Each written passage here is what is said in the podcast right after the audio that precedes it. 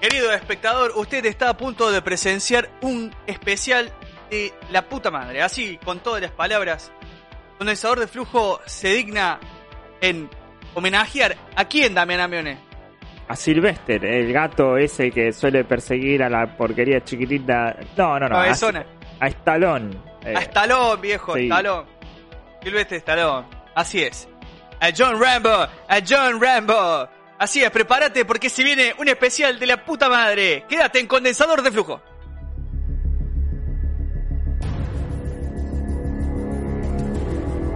Hace 10 años, la Corte de Justicia de Ciudad Gótica condenó a prisión a unos frikis por un crimen que no cometieron. Por un crimen que no cometieron. Esos hombres de dudosa sexualidad escaparon de Arkham y se instalaron clandestinamente en Internet.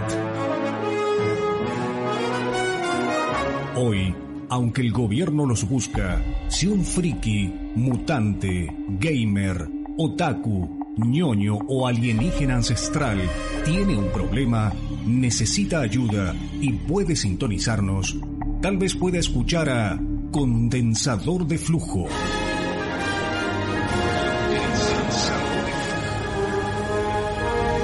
Condensador de Flujo. Bruce Ripper V. Watch me for the changes and try and keep up, okay?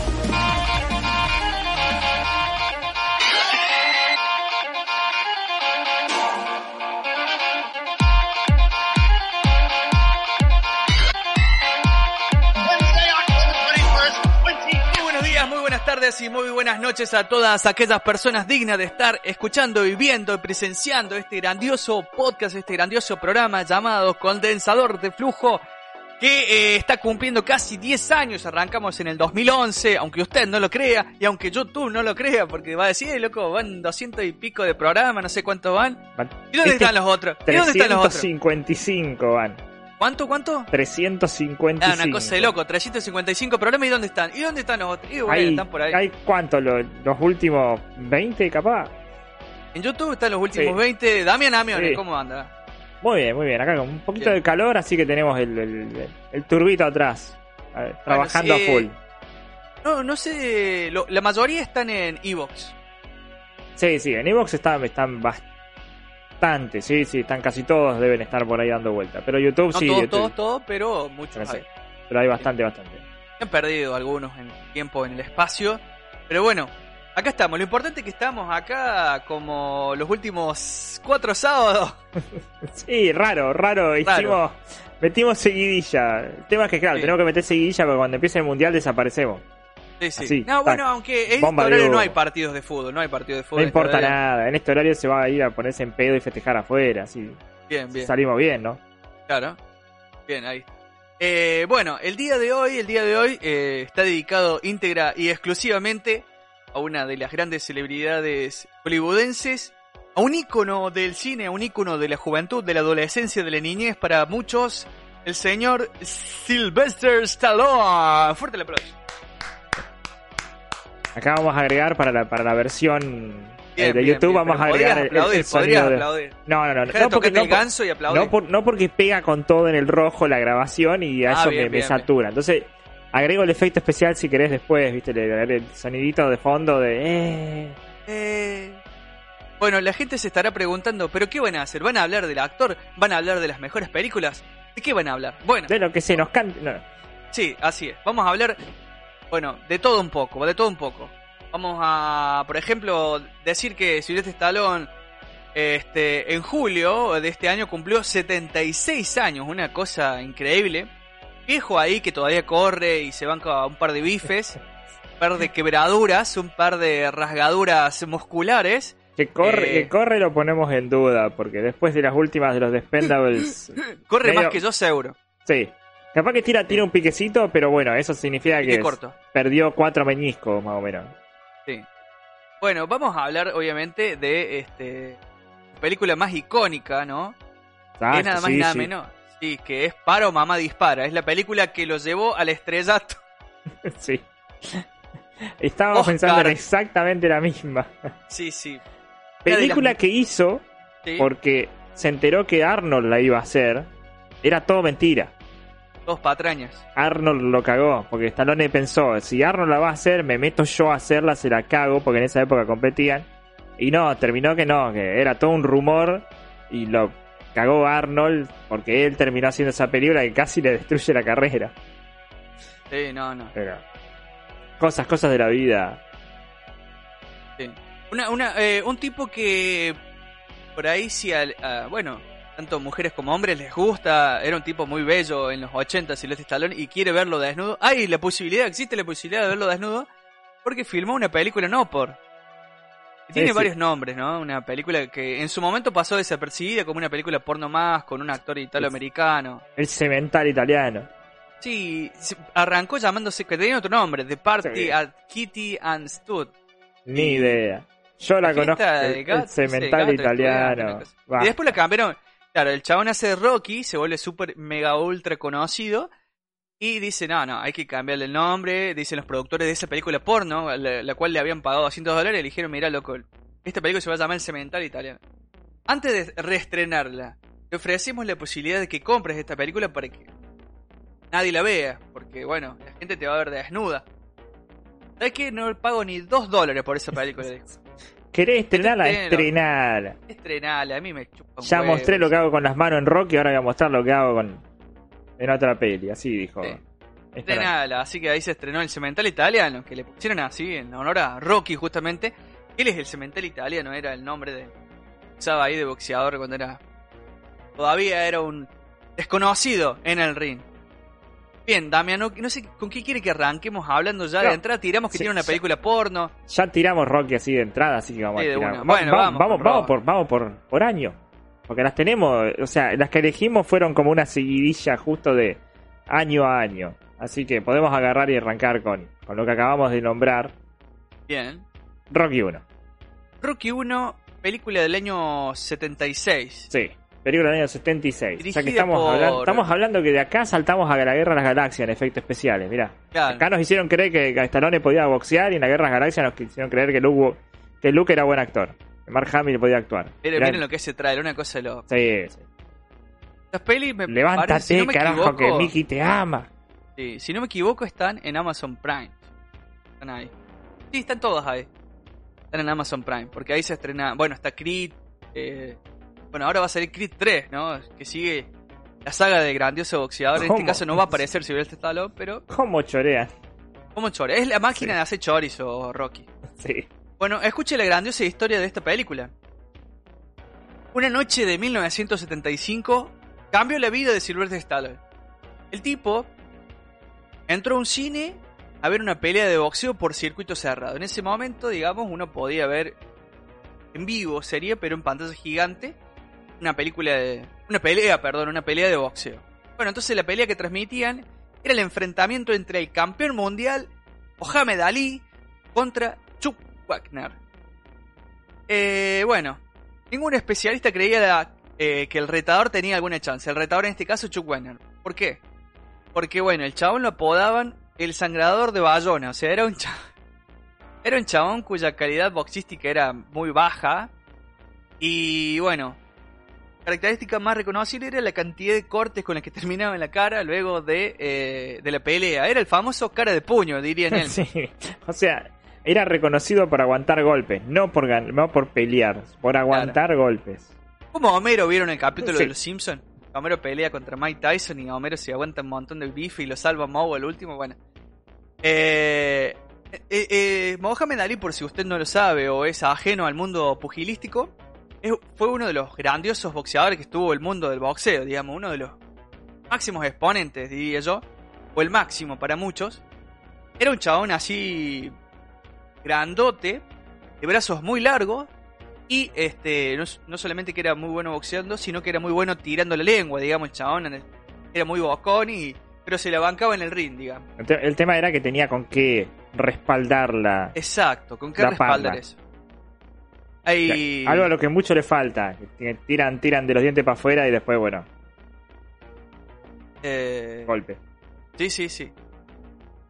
Bueno, eh, Ali venía de derrotar a George Foreman en una pelea sangrienta, podríamos decir. Era un peso pesado, los dos pesos pesados, digamos. Entonces, como que eh, Mohamed Ali necesitaba como una pelea más tranquila. Como decir, bueno, tuve una pelea fuerte, ahora quiero algo más tranqui.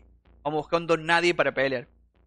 Entonces Wenner, Webner, eh, Chuck Wenner, eh, se ofrece como un buen descanso, digamos, hay una peleadita tranqui ahí como para no arriesgarse mucho, aflojar un poco los puños ahí, qué sé yo. Bueno, la cuestión es que eh, eh, para describir, digamos, no sé si usted quiere buscar una foto de Chuck Webner. eh, vamos, vamos, chabón- vamos- vamos a buscar una, una fotito de él. un tipo joven que ya tenía cara de viejo. ¿Viste esos famosos tipos jóvenes con cara de viejo? Bueno, ya se estaba quedando pelado, digamos. Tenía un... La, la descripción es que tenía un bigote sin gracia, boludo. Eso cuando te dicen, tenés un bigote sin gracia. Yo tengo un bigote sin gracia, además no sé. No lo saben. Pero el tipo dice que tenía... Era medio pelado, cara de viejo y un bigote sin gracia. Bueno, la idea de esto era que no iba a aguantar ni un round. O sea, Mohamed Ali lo iba a bailar, lo iba a cagar a piñas. Y iba a aguantar ahí los 15 rounds tan pautados. Bueno, la cuestión es que no solo aguantó toda la pelea, sino que con un golpe al cuerpo derribó a Ali en el noveno round. Mirá, ahí tenés, ahí tenés la, la imagen. Ahí está la imagen. Miren, miren lo que es esa imagen. Increíble. Bueno, si usted agranda esa imagen o la filma más en la, en la parte de los pies, se va a No te- encontrar con no. que Chuck Werner, hay una foto en la que No- Chuck Werner no tenemos piernas en este, Ah, no, en esta no. Hay una foto en la cual se ve por qué lo volteó a Ali en el noveno round. Porque lo pisó. Hay una foto así que sale pisando al 8 Werner, digamos, el famoso te piso el, te piso el botín para, para aguantar. En este caso le pisó la, la zapatilla a Ali y lo embocó. Entonces Ali evitó y se cayó. Se levantó Ali reenculado y lo recontracagó a piña. Pero el guaso aguantó todo. Aguantó todo, aguantó todas las piñas. Recién en el último round ahí perdió, pero la verdad que se aguantó toda la pelea y la gente estaba como loca. La gente estaba, boludo, lo alentaban a Chuck, era un don nadie que se estaba bancando semejantes piñas de Mohamed Ali, que era el, era el, obviamente el favorito, digamos. No solamente que lo voltea, sino que lo aguanta hasta el round 15. Era el luchador del pueblo con el que vos te sentís representado. Así, vamos, loco, aguantala, aguantala. Uno más, uno más, viste, la gente estaba como loca con Chuck Banner. Y Silvestre Stallone dijo, esto vale oro, chabón, esto vale oro, esto es drama, dijo. La historia, la historia, hacer, la historia sí. de un don nadie que puede llegar hasta el final y al menos perder con honor. Eh, esto es drama, dijo Silvestre Stallone. Lo único que tengo que hacer es crear un personaje y lograr llevarlo hasta ese punto, como en la pelea que acababa de ver. Entonces, pocos días después se sentó a escribir Silvestre Stallone el guion que cambiaría su vida. Forever. Sí, Ahí- y, ta- y también te cambiaría la internet porque se te pegó un clavazo tremendo. Y no te puedo... La yo a vos... Sí, sí, estás clavadísimo en este momento por si las dudas. Vamos, vamos a agarrar y vamos Ah. a ver si te podemos traer de vuelta en algún momento. Mientras tanto, Hola, hola. vamos a re- sí, sí, estamos rellenando tiempo. Vamos, vamos a buscar algo para, claro. para ir pasándole a la gente eh, de fondo mientras, mientras volvés. Ahí tienen los problemas, tenemos problemas técnicos, como siempre. Sí, se convirtió en, en Arturito. Como, como bien nos tira la... Ahí estoy, ahí estoy. Ahí está, ahí volvió. Sí, no sé qué pasó, la verdad, sinceramente. eh, Un corte y una quebrada. Sí, un corte. Yo, yo te escuchaba perfecto, pero Sí, me veía ahí congelado en el frame totalmente. Sí, Tavo, Me nos tiró. Arturito. Archudichu nos tiró porque sí, estabas medio robotizado. Pero bueno, No con- continuemos, continuemos. No sé en qué parte me quedé, pero bueno. eh, la cuestión es que Silvestre Stallone, después de, presenciar esa pelea, dijo: Loco, esto es drama. Vamos a hacer el guion este, porque vamos a llevar el personaje a ese punto que la gente se siente identificada con un don nadie que pelea contra un número uno. Y, que bueno, y la gente diga, ah, mirá, mirá cómo aguanta, mirá cómo aguanta, vamos a bancarlo, este chabón está haciendo pelea, es un don nadie, pero está haciendo pelea el campeón.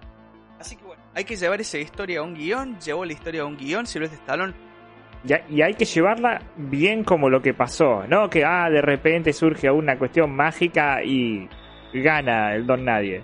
No, no, no. No, no, no, hay que hacerlo, hay que hacerlo bien, no, no Sí. sacarse esas, esas cosas del traste como que la vida hay todo color de rosa. No, no, no, no. Vamos a mostrarlo como se debe.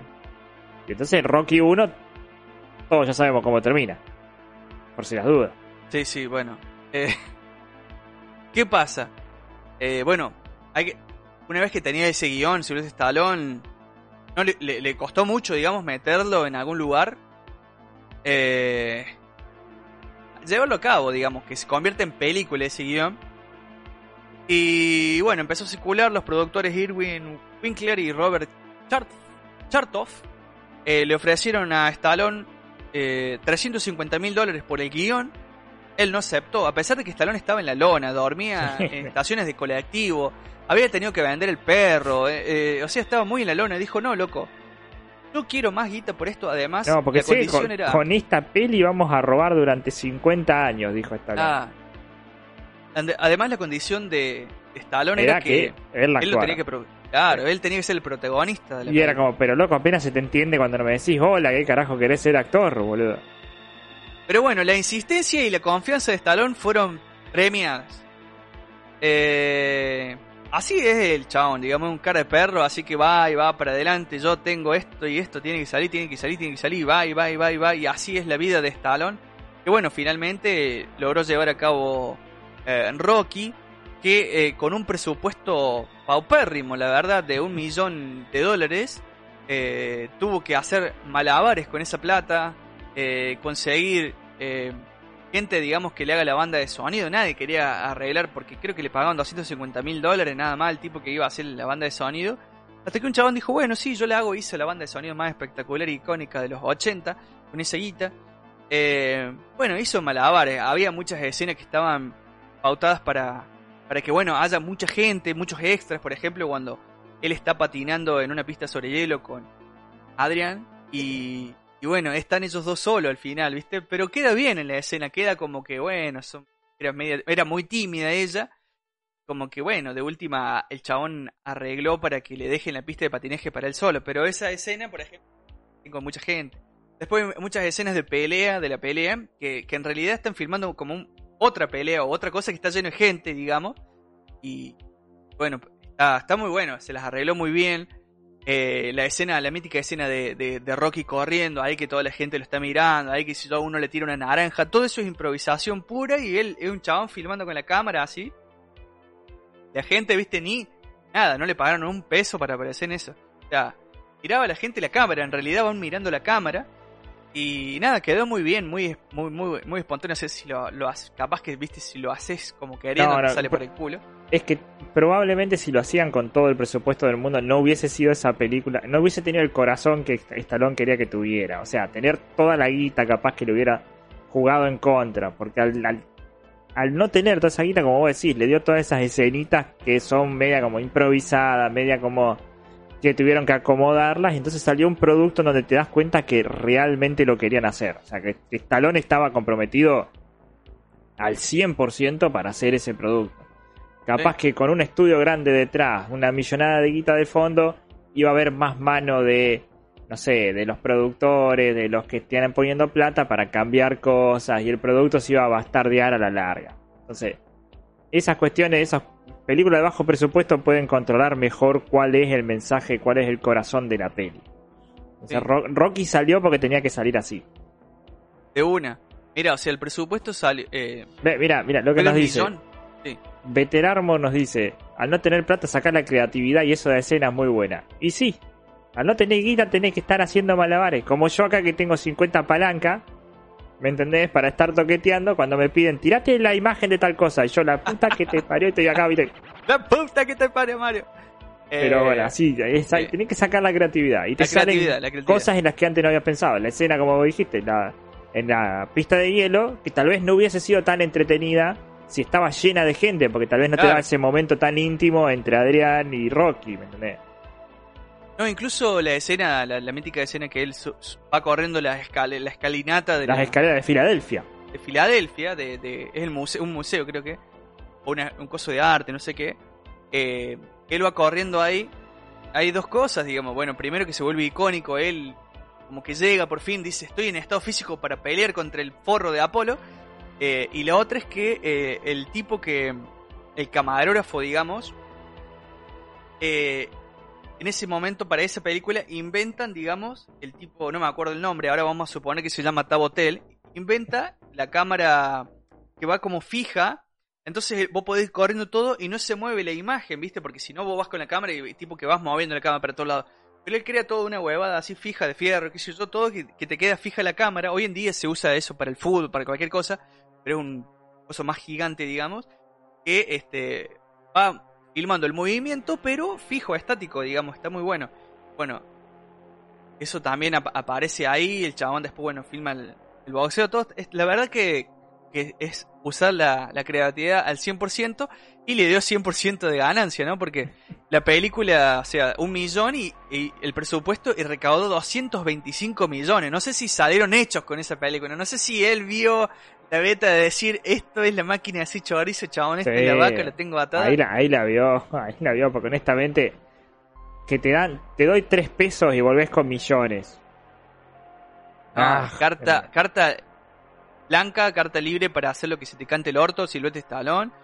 Como guionista la rompiste toda, como productor la rompiste toda, con un Sí, millón hiciste y magia. sí, y como actor estuviste respetable, ¿me entendés?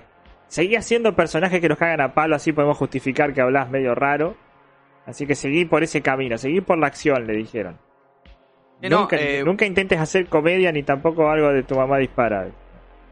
No, Fue, la, la verdad, increíble. Bueno, fue nominado, Silvestre Stallone nominado como mejor actor. Algo que hasta ese momento eh, dos gigantes habían ocupado, digamos, alguien que, que haga el guion. Bueno, no lo filmó la película, no es el director, pero el guion es de él, digamos.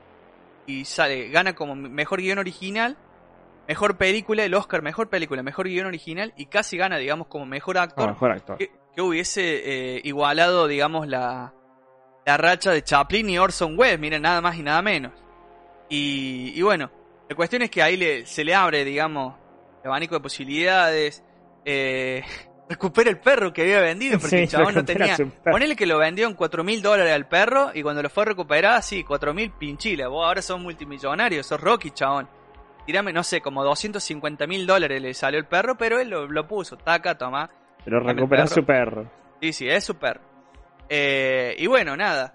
Eh, el director de esta película es nada más y nada menos que eh, John Avildsen, que trabajó en otras películas súper exitosas y grandiosas como Karate Kid 1, 2 y 3. O sea, eh, muy bien, estuvo ahí en los 80 y, y después de eso no hizo algo más Otra, interesante. otra con la que están choreando, siguen Sí, choreando sí. también.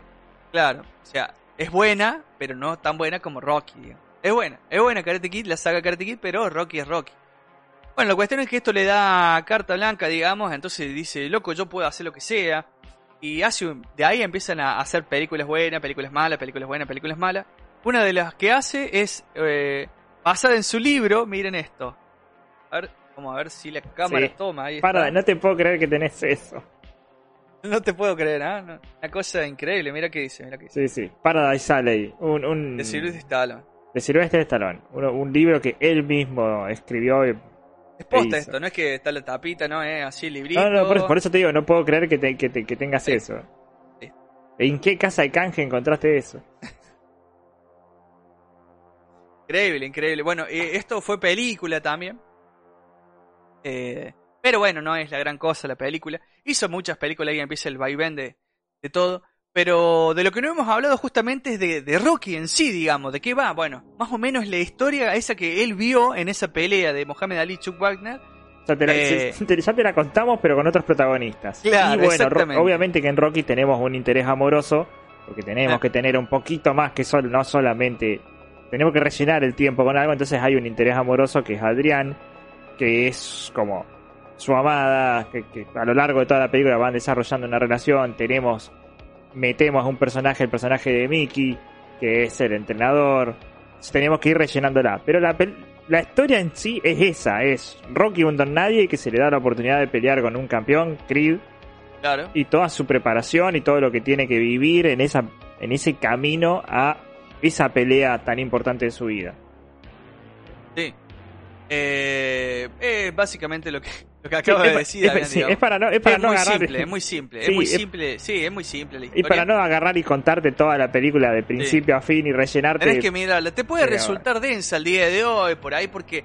¿Por el estilo Porque, de grabación, los tiempos, cómo los maneja es muy distinto a cómo las pelis se van a se dan ahora. el O sea, director, el director estaba más fami- familiarizado, digamos, con romance y esas cosas, digamos.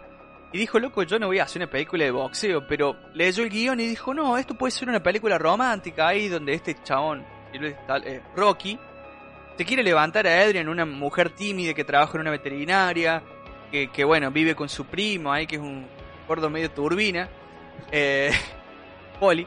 Y, y bueno, vamos a encararla por ese lado. Y bueno, va a aparecer esta oportunidad, este, este, viste cuando te dicen, el tren pasa una vez en tu Sí, vida, sí. bueno, el tren era pelear contra Apollo Creed.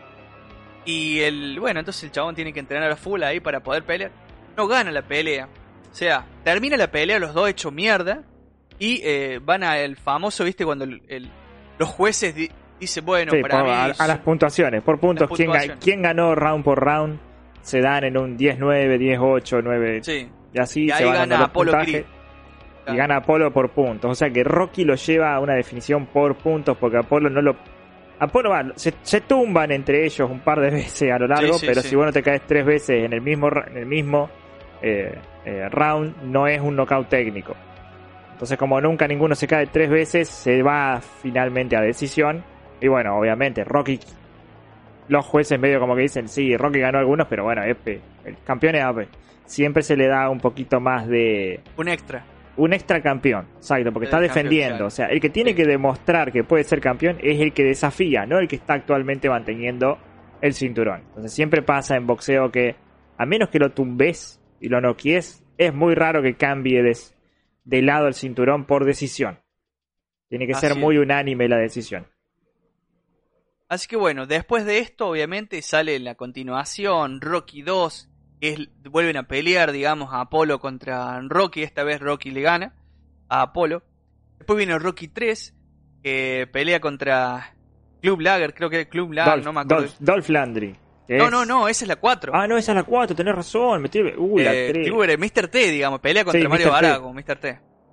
Eh, Me había que olvidado de no me acuerdo 3 el nombre bien del personaje de Rocky 3, a ver si a ver si me fijo acá de, de Pero una, por Dios, sí, que Lang, ahí está, Sí, Clubber qué agujero que se me había hecho con esa película. No Siempre solamente sal- pelea contra Mr. T, Clubber Lang, digamos, en la 3, sino que pelea contra Hulk Hogan, en una exhibición Mm. pelea contra Hulk Hogan. Eh, ahí ya Rocky, digamos, es, es Rocky, Sí, es ya está haciendo- ya está haciendo es la cualquiera. estrella. Sí. ya Bueno, hay algo fruta. curioso en la 3, en Rocky 3, que es que Chuck Wagner, digamos, cuando termina Rocky 1, la, la película, que es súper famosa, Chuck Wagner va y le dice, loco, o sea, se entera además, tenés que pagarme, o sea, estás basando una película en mi vida, chabón, en una pelea, o sea, estás basando, yo soy Rocky, decía el guaso, entonces le hace juicio, digamos, van a juicio, qué sé yo, y, y eh, arreglan por fuera, digamos, directamente. Y él te dice, no, para, no vamos a hacer juicio, yo te doy un billetín ahí porque tenés razón, o sea, sos vos. O sea, literal- literalmente te copié la pelea y le agregué una, una minita y le agregué un entrenador. Sí, Así, sí, ¿viste? sí, es tuyo, es tuyo, tomá, ahí, bueno, hubo un arreglo, un arreglo con Chuck Wenner. Y cuando se estrena Rocky 3, eh, Chuck Wenner dice, loco, pará, otra vez me estás robando porque yo, en un momento, peleé contra eh, Andrés el Gigante. Y es verdad, hay una pelea de Chuck Wenner contra Andrés el Gigante. Andrés el Gigante era un luchador de la, en ese momento se llamaba WWF, la lucha libre norteamericana, la más conocida, digamos, hay muchas, pero la más conocida y televisada mundialmente, la WWF, donde estaba Andrés el Gigante. Chuck Wenner hace una pelea de exhibición contra Andrés el Gigante. Pelea, no le dan un par de bife, lo agarra Andrés Gigante, que era una- un amor, y lo tira afuera del ring. Y, hasta, y, y- y sucede lo mismo en la pelea de Rocky contra Hulk Hogan, otro luchador de la WWF. O sea, Chuck Wagner está mirando la película y está todo el tiempo. Pará, boludo, hostia, eso es mi vida. Le, robaron la vida. Mal, mal. Estoy por la de nuevo. Sí, sí, sí, te estás lagueando nuevamente. Te están Sí. bajando y prendiendo. Te están, de, de- salí afuera y gritarle que te dejen de bajar la. Lo peor La de perillita. todo, Damián, es que estoy solo. Sí, sí. O sea que quién te está usando el internet, tené cuidado, ¿no? Yo sé cosas que te asusté como la vez pasada. Sea, ahí, ahí desactivé, ahí desactivé el wifi del celular y a la mierda. Se te estaba moviendo la, Eh. la- la cortina la vez pasada. Sí, boludo, ahora se- no se me mueve la cortina y me están cagando el internet. Bueno, lo cierto es entonces que, que Chuck Wenner nuevamente le vuelve a decir, che, culiado, dejé de robar conmigo, hijo de puta, le dice. Así que te caiga otra una idea, idea. hijo de puta. Claro, y nuevamente, juicio, nuevamente arreglan por afuera, tomá, es verdad, es verdad, me basé en vos, disculpá, era un, da- un detalle, un datito Sí, ahí, sí, hay una sí. pelea No, no, deja de robar conmigo, le dice, bueno. Y se, va, que, y se va Rocky y se mira otra pelea de Chuck Wayne y se hace otra pelea.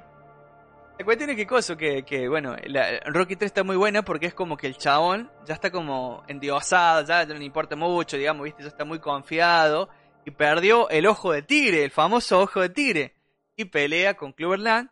Cloverland era un boxeador ansioso de fama y, qué sé yo, y, y bueno, eh, primero los recontracaban a bollo a Rocky y después pelean de nuevo. Y Rocky tiene que recuperar el ojo de tigre, esa cosa, viste que.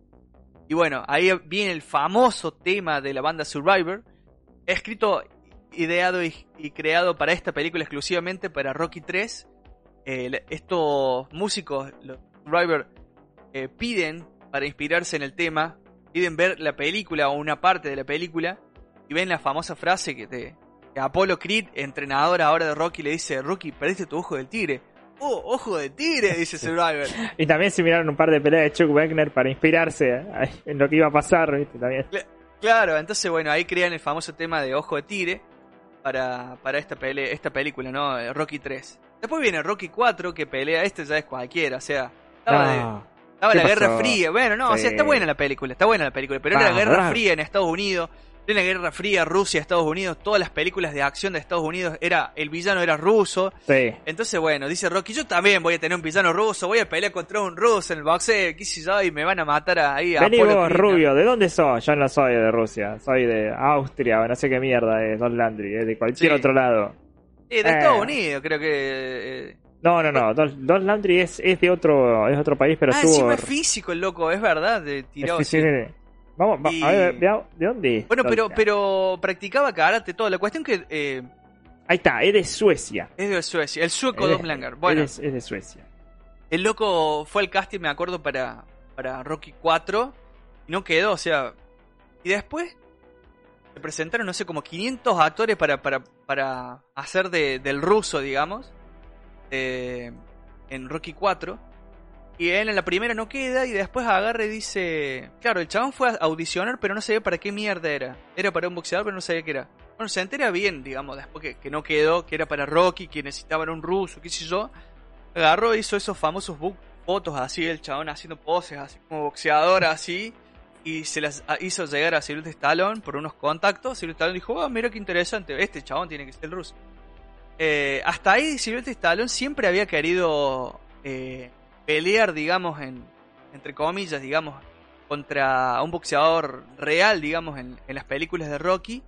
Pero las veces que audicionaron boxeadores reales, le, le dieron fuerte, uno le pegó en el hígado, lo tiró en el piso. Bueno, varias, varias veces Sylvester Stallone terminó en el hospital porque si le pegaban un bollo y le dejaban...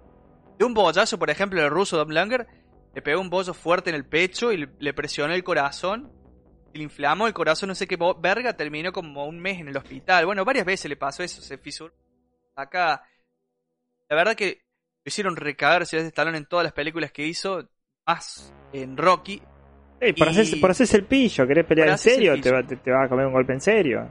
Y bueno, varias veces eh, audicionaron boxeadores reales, por ejemplo, para interpretar a, a Max Luger, Langer, o bueno, no sé cómo mierda a- era el. A Rock, Drago, a, a. Drago. No, a Ah, Mr. en. Rocky T. 3. A Mr. 3. T, boxeadores reales eh, audicionaron, pero él dice que no, porque no sé, pegaban fuerte, porque qué sé yo, porque no. La verdad era que no actuaban bien, digamos. No, no actuaban bien. O sea, una cosa es ser boxeador, otra leerte, estudiarte un guion y a veces, viste, el boxeador no sabe ni leer bien, boludo. Y bueno, no era solamente salir y pegar una piña en el ring, sino por ahí tenés que tener un par de frases o algo, bueno. No tenía la parte actoral los boxeadores. Así que bueno, después llega Rocky 5. Ahí sí hay un boxeador real, Tommy Gunn. El actor que interpreta a Tommy Gunn era el boxeador real. Es la más chota, la más floja de todas. Rocky 5 eso no me lo podés negar también. La No, no, 5 es eh, hasta, hasta esa, ah, mira, te digo, de la 3 casi ni me De la 2 no me acuerdo, de la 3 no me acuerdo, la 4 me acuerdo de Drago. La 5 ni ya, de ahí ya empiezan las películas que no sabía que existían, de Rocky. Así. Rocky O sea, mi- 5 mi, sí. mente una, una nube. Después viene Rocky 6, ya cuando es más grande, que Rocky Balboa directamente se llama, pero es Rocky 6, digamos que es una pelea de exhibición, que pelea contra un boxeador, también un boxeador real. Y eh, después saltamos a Creed 1, Creed 2 y ahora se viene Creed 3. Pero es toda la gran saga de Sylvester Stallone como Rocky. Y, eh, y nada, digamos, en una entrevista que le hacen a Sylvester Stallone, el momento todavía no había salido Rocky 6, que es Rocky Balboa, y le dijeron, che, a ver, decime, puntuame todas las Rocky. ¿Cuál es? No sé, la 1 9, dice. La 2 un 7,5. La 3 un 9 también. La 4 un 7,5 y la y la 5 0 le dijo. Ah, la mierda, dice Guaso que en la entrevista. Sí, dice, no, no estaba enfocada, no está, no nada, o sea, es malísima la 5. Y vos la ves ahí, pero bueno, tiene grandioso recuerdo de, de que está como Dunkin, el representante, que, que siempre dice, solo en América, solo en América, lo único que dice en toda la- en todo lo que igual que Dunkin. Y nada, qué sé yo, es, es como para rellenar la zafa, la 5, pero no le llega ni a palo a Rocky 1, Rocky 3, como bien dijo Silvestre Stallone, Rocky 1, Rocky 3 las mejores, después Rocky 2, Rocky 4 y eh, Rocky 5 la más chota de todas. Así que hasta ahí sería el orden, después bueno, Rocky Balboa, zafa, sí, casi que gana, no sé, por Rocky Balboa, por Creed es que No, estuvo por Creed, nominado al por Oscar. Creed estuvo nominado al Oscar él Sí. como, como actor de vuelta. Y lo Eh, gana, eh, gana, eh, no el Oscar, pero gana el otro premio. Sí, eh, en, en un casting en casi enteramente afroamericano gana el personaje blanco. Que fue una controversia que hubo. Ah, De que por qué estuvo nominado solamente el único blanco de la película. Hubo todo un bueno, porque quilombo. La de siempre, o sea, es Sí. una cuestión como media sensible, son temas sensibles para tocar. No nos vamos a meter con eso. Sí. Pero bueno, hasta acá entonces la grandiosa historia de Silvestre Stallone eh, y Rocky, que la verdad, bueno, la rompe. Nada, en el medio aparece Bridget Nielsen, pero ya la vamos a nombrar en otra película. Ahora, Damián, ¿con qué querés brindar? Antes, qué bueno, antes, antes de este continuar, Sí. nos dice cómo no estaba Tom Cruise en ese momento para agarrarse a los fregazos reales. Medio petizo lo veo a Tom Cruise para agarrarse las piñas con Stallone, pero hubiese estado lindo uno como que apareciera un, un Tom Cruise jovencito haciendo Era de boxeador, chico era muy, Tom pero era muy chico, sí, o sea, Sí, estamos hablando y además, de que- mira si le metí una mano bien pulenta y le, arruinaba esa mandíbula hermosa que tenía Tom Cruise, boludo, le acababa la carrera en el acto. No, lo convertían derecho en el de Vanilla Sky, boludo. Claro, lo Lo convertía pasaban en Alex derechito Canigia, boludo. Uh, hijo de puta. los uno con los uno, Mario. Eh, vamos a seguir, obviamente, con Sí. la, la siguiente que lo marcó. Lo marcó muchísimo. Rambo, Rambo Ah, 1, bueno. First Blood. Ah, estamos O sea, como, estamos- estamos como estamos- queremos. Estamos yendo año por año. De vuelta, no soy, un gran, no Sí. soy un gran fanático de Rocky. Sí. No soy un gran fanático de Rocky. No soy tampoco un gran fanático de Rambo. Entre las dos me quedo con Rambo. Entre Rocky y Rambo voy por Rambo. Por una cuestión de que me pareció muchísimo mejor en la 1 que tiene mucha profundidad del personaje en sí. A pesar de que es una peli de acción y tiro y colla golda. Lo que importa es que se meten con un problema real que fue la cuestión de la guerra y las consecuencias de la guerra en las personas. Muy romantizado todo, pero basado en una novela. La verdad Sí. que First Blood es una muy buena peli. Rambo, Rambo, ¿qué decir Rambo? Es Primero First Rambo. Blood, bueno, Rambo, vamos a decirle Rambo 1. Sí, Rambo 1. Eh, Que no le quiero decir Rambo porque después viene Rambo. sí, sí. sí.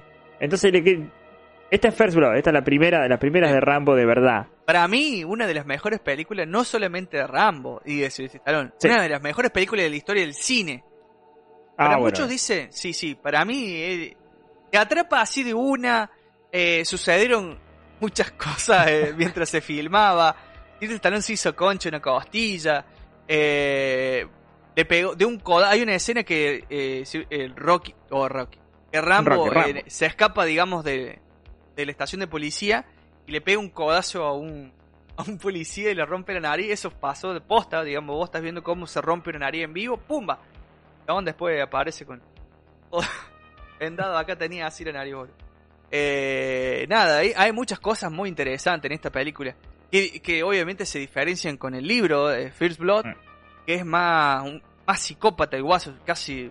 Sí, porque, es porque está, es que está libro. loco. Es que Sí, literalmente, literalmente está loco, porque el tipo vuelve de la guerra Sí, de y el, y el tipo tiene estrés postraumático, pero a un punto grandísimo. El, el loco ya está, ¿me entendés? Como que ve enemigos en todos lados. Entonces es como... Y mata, en el libro, eh, Rambo mata a montones de civiles, digamos. O sea, no le importa nada. Mata a todos los que lo siguen, lo caga a tiro, así. eh, Que los civiles los mata. Cuando entra de nuevo a la ciudad, los mata. Mata civiles, mata soldados, mata policía, mata de todo. Todo, todo, Eh, todo, todo lo que se le cruza porque el tipo todo lo ve como si fuera un posible enemigo, como un posible peligro hacia su hacia su persona, entonces sí, está loco. Y también la diferencia más importante que hay entre el libro y la película es cómo termina cada una. Sí, Porque, sí. bueno. eh, Pero pará, la- pará, Bueno, ya contaste más o menos de qué es Rambo. Sí, vamos, vamos, vamos de vuelta, vamos a hacer un, un recap Sí. de, lo que, de lo que fue Rambo. Rambo es la historia de un tipo que fue a la guerra de Vietnam.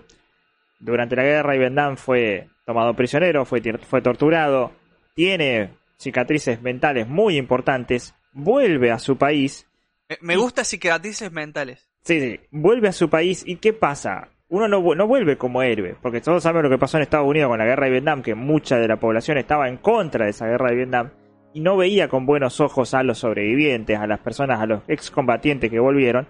Entonces Rambo ya no tiene un lugar donde encajar. O sea, literalmente él ya no tiene un lugar donde, donde existir, donde estar dentro de esta nueva sociedad. Y bueno, van pasando cosas que hacen que Rambo caiga en cana, la policía de vuelta lo empieza como medio también a torturar, y entonces Rambo empieza a revivir su Sí, pasado. como, como que como que lo verduguea la policía, como La que lo policía ve no, ahí, sí. ah, vos soldadito, qué sé yo. Sí, vos, sí, vos a volviste, hacerte vos volviste después de yo, bla, bla, perder, bla, ustedes sí. perdieron una guerra, bla, bla, bla, bla, bla. Lo Empiezan a verdugea. Lo verduguean y lo empiezan medio como a torturar hasta cierto punto y le empiezan a hacer revivir. En, en el libro se explica más, más- un poco más esa parte, por qué el, el teniente del orto este lo, lo verduguea tanto. Que, que bueno, es porque eh, él había estado en la guerra de Corea y como que esa guerra ya había pasado de moda, ahora la- lo que Sí. estaba de moda era la guerra de Vietnam, entonces como que le da un poco de envidia, digamos, mire, que, mire usted qué pelotudez, ¿no? Sí, sí, eh, hacerle revivir a una persona cosas horribles simplemente por una cuestión de envidia. La cuestión es que, bueno, Rambo se, se empieza a sacar de a poquito, lo empiezan a sacar, y no tiene la mecha muy larga, vamos a ser sinceros, No, Rambo. no, no. Y bueno, ¿cuál era la cuestión? Rambo, su especialidad era pelear en la, en la jungla, pelear en los bosques. Entonces, bueno, se escapa, se mete dentro de los bosques y crea 50.000 trampas y se empieza a cargar canas uno por uno, hace un quilombo tremendo. Sí, sí. Eh, también aparece a lo largo de la peli su, no me acuerdo si era su general o su comandante, que habla con la policía de que, de que Rambo, de que, de que no el está coronel bien. El coronel. De que Rambo no está bien, ¿me entendés? Como que déjenlo, ¿me entendés? Déjenlo que se vaya, que, te- que no lo No, jodan. además el coronel le dice en varias partes, le dice, mira que, o sea, el, el chabón este es picante Sí. en serio, digo. Exactamente. Dejen de romper las bolas porque los va a boletear uno por uno. Eh, Sí. ¿Qué va a hacer? ¿Qué va a hacer? Sí, sí, y la, y la cana, bueno, nosotros somos la policía, estos son soldaditos que fueron y perdieron en la guerra, bla, bla, bla. Nosotros vamos y lo agarramos. Lo casi cagar a todo uno por uno. Escenas de acción hermosas, explosiones por doquier, No había peleas, CGI en ese momento, No. viejo. peleas en el medio de la, de la selva, que de la selva, de un bosque que te hacen acordar a Depredador. No, Como- no, la- la- hay una escena no, en la cual Rambo se mete en una cueva de, de ratas, boludo. la- obviamente las ratas son todas postas, lo mordían Ah. en serio a, Sí. a Silvestre Stallone, digamos. Eh, la vio fulera. Hay, hay saltos que el, el chabón, cuando se cae de los árboles, que se hace concha, que se corta. Sí. Bueno, eh, eh, se fractura una costilla el loco. No se corta así, pero se fractura una costilla. Mierda, la filmaron como tres veces. Mira que culio el director decía, eh, la filmamos tres veces. Y se hizo y esa fue la, filmamos tres veces y esa fue la mejor, dijera. No, no, un hijo de puta. Eh, bueno, de nuevo, una película de un presupuesto de 15 millones y recaudó 125. eh, dirigida por Ted Kotcheff, que eh, sacando Rambo del, año 82, en el año 89 hace Fin de Semana de Locura. esa película que van ahí de joda con un muertito para todos lados. Bueno, esa Sí. película. Y ahí, Dirige. y a- bueno, y acá Rambo nos da otro de los nombres más icónicos que se asociarían a la carrera de Sylvester Stallone. Porque tuvimos Rocky, que literalmente está pegado a Stallone, y tenemos ahora Rambo, el segundo nombre que va a seguir existiendo. Sí, lo loco con R también.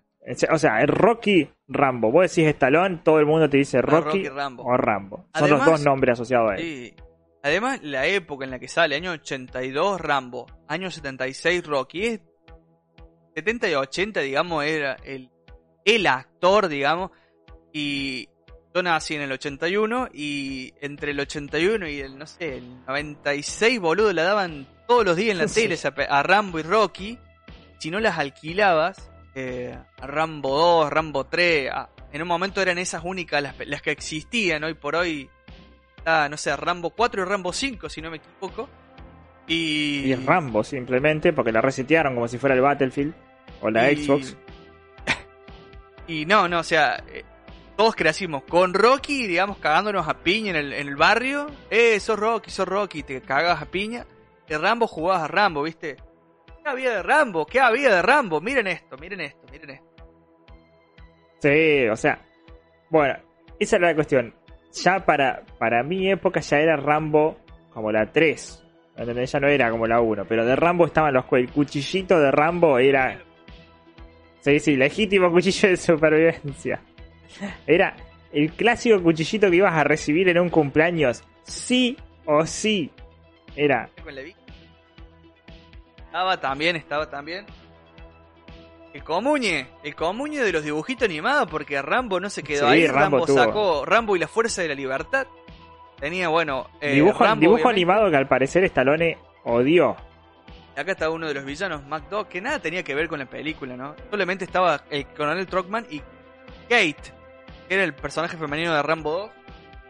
Miren, las cartas, boludo, las cartas de Chromie. Esto es una locura, mira, a ver. La cantidad de videojuegos que hemos tenido también de Rambo, Sí, de obviamente. De Rocky también tuvimos De Rocky videojuegos. De Rocky. eh, pero pero Boludo, bueno, tengo las. Mirá, Rambo con fue- stickers. Esto vale oro, esto. Sticker. mirá ah, la caripela de Rambo. No, no.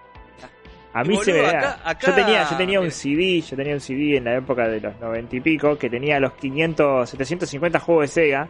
Le había caído perfume y el único juego que le andaba era Rambo 3. Ah, de Sega. Así, sí, sí, sí, tenía los 750 juegos de Sega grabado, grabado en un CD de 25 centavos. Y se le había caído perfume arriba. Y el único, el único juego que terminó andando era Rambo 3. Era un Ah. top-down shooter hermosísimo. Está, eh, este era el juguete más deseado, yo no lo tenía. La camioneta 6x6 de Rambo. Era el malo, el coronel Warhawk. ¿Qué te parece? Sí, eh, Sargento Havoc, este ap- aparece en, en una de las películas, creo que en, Rock, en Rambo 3. MacDog, Gripper, Gripper es el que tengo yo, bueno, ahí.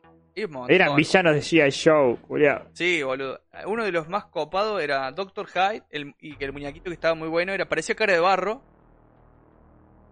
A ver. Y este de acá, X-Ray, que era un robot. Bueno, obviamente, no podían, no podían ser Max, está muy bueno. El chabón era así y se le transformaba en robot, se abría todo. Eh, no podía ser violento, digamos, el dibujito. Se había tiros así, todo, un par de caratazos y bueno, era para vender juguete. Era para vender juguete. Sí, sí, o sea, en esa, en esa época los dibujos acompañaban el juguete de turno. Apareció, bueno, como dice Damián, había videojuegos de Rambo, creo que hay hasta uno para Play 3, me parece, de Rambo. Y Rocky, que nombrábamos antes la película, también hay videojuegos. eh, recuerdo uno de boxeo de Play 2, donde tenés que ir toda la carrera de, de Rocky. Creo que han salido unos juegos más nuevos también. Pero bueno, eh, era violencia pura, boludo. O sea, Sí, o sea, Rocky, Rocky era la, la historia de uno que se sobrepone a todas sus Rocky era la historia de dificultades Chuck Wagner. y termina, ¿me entendés? Como en un punto muy alto, pero Sí. tiene que ganársela de a poquita. Rambo era este vino loquito de la guerra y nosotros lo, lo pinchamos y se arma quilombo. Sí. Así. Ahora, hay, hay que decir de, de Rambo, digamos, está basado en, en este libro eh, First Blood. Y.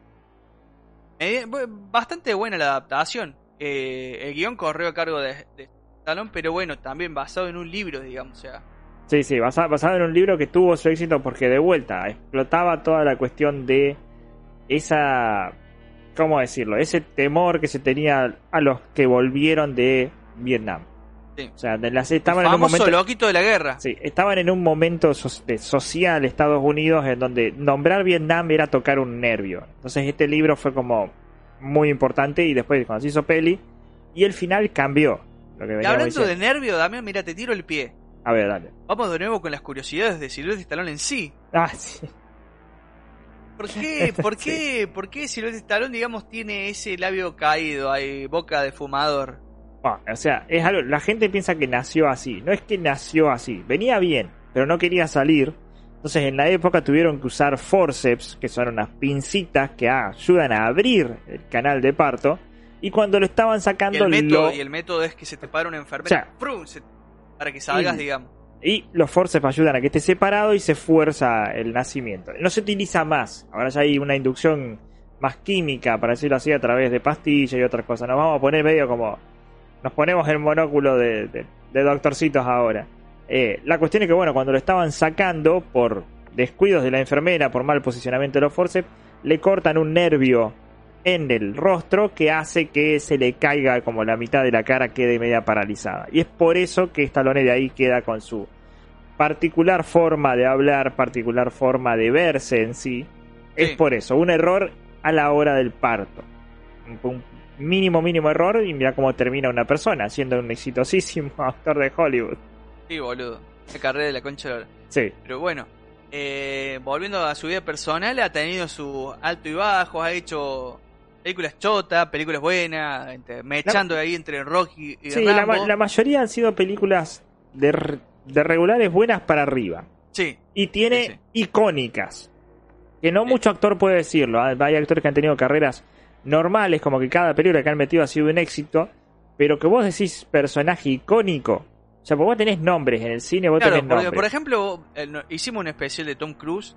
¿Cuál Sí. es el personaje icónico de Tom Cruise?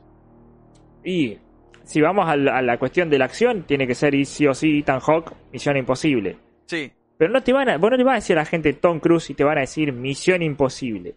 Te van a decir muchas pelis. Te va, Va a decir tener, va a tener otro montón de otras películas, ¿me Sí. entendés? Va a haber gente que te va a decir Jerry Maguire, Top pero Gun. no son Top Gun, pero no, hay- no son películas que vos, como que vos decís, el personaje es icónico.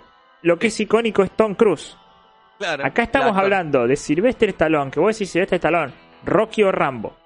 Claro, Esos personajes se han vuelto parte de la cultura popular. Vos querés decir Loquito de la Guerra, vos decís Rambo. O sea, vos no decís otro nombre. Vos nombrás sí. a Arnold y robots y todo el mundo te va a decir Terminator. Son como esos nombres. Conan, Terminator, ¿me entendés? Como son esos nombres Sí. icónicos que se asocian a actores. Acá ya tenés dos. Dos Sí, del mismo tipo. por Stallone, eso para mí Rocky es más grande entre los grandes. O sea, no nadie supera, digamos, a Sylvester Stallone en ese sentido. Tiene No, sus en- falencias en- Sylvester Stallone. Le estrellas- cuesta hacer comedias. Le cuesta Sí. hacer comedias, digamos, es duro para la comedia. Arnold es más, más blando para la comedia. Sí, Arnold se da bastante más por, por la forma que debe ser. Pero Stallone ha tenido más problema encontrando su lugar en la cuestión de la comedia, en, la- en las películas más suaves. Sí. Él está de acción. Él es la acción pura. Y además, eh, a diferencia, digamos, de Arnold y, y muchos, él es guionista, digamos, y buen guionista. Él tiene el gusto popular, por decirlo de alguna forma. Sí. Él sabe lo que a la, a la mayoría de la gente le va a gustar. Digo O sea, la mayoría Juan, sí. porque Porque la ha pegado casi siempre. sí, le ha pegado siempre. Eh, bueno, ¿con qué otra cosa querés saltar, Damián? Vamos, vamos a continuar el camino de lo antiguo a lo más nuevo. Vamos. Cobra. Ah, Vamos con Cobra. tenés como loquita. Sí, este es completamente tuyo. Por eso te dije, vos agarraste y elegiste porque vos sos de la parte de los 80. Yo soy Bien, la bien, parte de los 90 en adelante vamos, de, de vamos rápido entonces, porque esto a siete y media termina, así que Sí. vamos rápido con Cobra. Cobra. ¿Qué pasó con Cobra, viejo? ¿Qué es Cobra? Bueno, mira. Cobra es del el mejor cana que puede existir sobre Para, la faz de la para, tierra. porque me agarraste así desprevenido para hablar de Cobra mientras vemos el poderoso tráiler. Sí, un trailer, trailer es hermoso. Mira lo que era la carita de Stallone cuando tenía 5 años, yo creo, acá tenía más o menos, porque Yo tenía 5 años, eso del año 86, mirá. estaba nuevo, estaba nuevo. Mirá, mirá, mirá, ahí lo tenés, completamente. La gente que lo escuche por Evox no va a entender qué carajo está pasando, pero van a, los que van a ir a YouTube van a ver. Sí, sí, sí.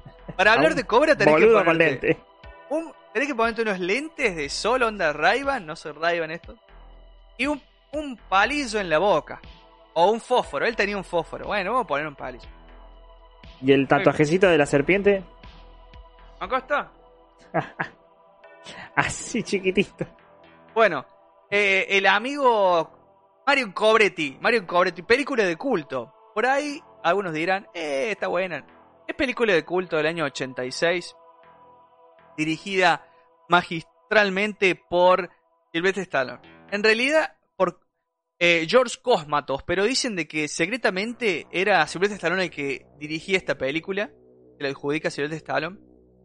Eh, así como una de las Rocky. ¿Qué hizo Cosmatos? También hizo otra de Rocky. Ah, Rambo, perdón, hizo Rambo 2. Cosmatos, pero también dice que secretamente le dirigió eh, Sylvester Stallone. Eh, bueno, la cuestión es que eh, esto también aparentemente está basado en una novela, qué sé yo, el guion, la historia, un poco. Pero en realidad hay que, hay, hay que decir algo. ¿Recuerdan ustedes cuando hicimos el especial de policías que hablamos de un policía, un detective suelto en Hollywood? Sí. Beverly Hill Cops. Bueno, en un momento dijimos, este, est- esta película iba a ser protagonizada por Sylvester Stallone. Hubiera sido un chasco porque no le da la comedia. La película No, era, la no, idea era que era una era- comedia y buscaban un actor cómico, qué sé yo. Buscaban que el, el actor que interpretara a Alex Foyle sea un actor cómico. Sí, y- bueno, imaginarse, imaginarse ahora a Axel Foley como Sylvester Stallone es un crimen en este crimen. momento. Bueno, justamente. en aquella época era algo que Sí. se pensaba, tal vez podría ser. Ahora sería completamente un crimen después de la actuación que tuvo Eddie Murphy. Pero en aquel momento Stallone lo querían Stallone. de, de Beverly Hills Cops, de un policía suelto en Hollywood, y dijo, no, esto tiene mucho humor, hay, hay- hay que poner violencia acá, hay que poner tiro, cosa gorda. Esto es así, pum, le mostró así el guion a los productores y dije, no, maestro, cambiaste todo, hiciste de una película cómica una cosa re sangrienta, gore, Me que se cagan sí, a tiro, me todo bueno, metiste, pero... me metiste Rambo adentro de, Sí, de bueno, Beverly Hills Cop. Bueno, pero esto soy yo. ¿Sabes cómo soy? Viste que habla todo así. Soy yo. Sabes, ¿no? Sabes, yo soy Alón y no el tío, ¿no? No, no, maestro, no. Vaya, sigue de largo. Y lo llamaron a Eddie Murphy e hizo a Alex Fall. Pero, ¿qué pasó? No, no, no tiró, no hizo el guion. ¡Ah! Lo tiró. No, dijo, yo, esto, esto, esta idea que tengo de este policía, así, esta película sangrienta, yo la voy a guardar, la voy a llevar al cine. ¿Por qué así, Silvestre Stallone? Y bueno, de ahí viene esta película, Cobra, que es básicamente guion eh, reciclado de lo que la idea que tenía Silvestre Stallone para hacer un policía suelto en Hollywood. Bueno, dirigida entonces por Cosmatos, que también dirigió Rambo 2, eh, pero dicen que secretamente la dirigió Silvestre Stallone.